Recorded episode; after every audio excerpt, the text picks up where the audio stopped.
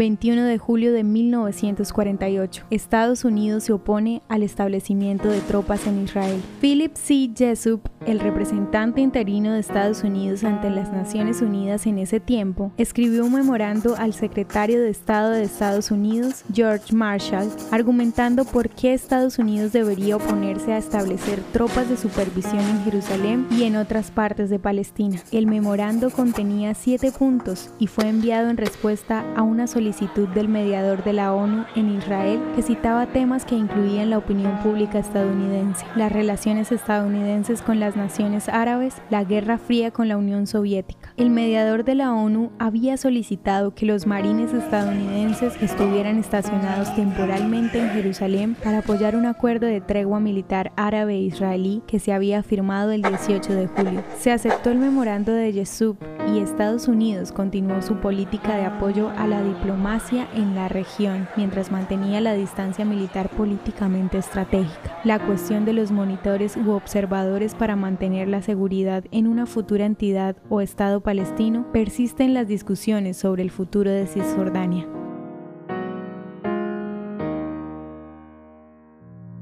¿Te gustaría recibir estos audios en tu WhatsApp?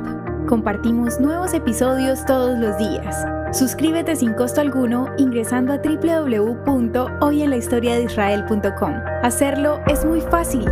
También puedes encontrarnos como arroba hoy en la historia de Israel en Instagram, Facebook, Spotify y otras plataformas digitales. Comparte este audio para que otros conozcan más acerca de Israel. Este proyecto es realizado por Philos Project. El contenido original de hoy en la historia de Israel fue provisto por el Centro para la Educación sobre Israel.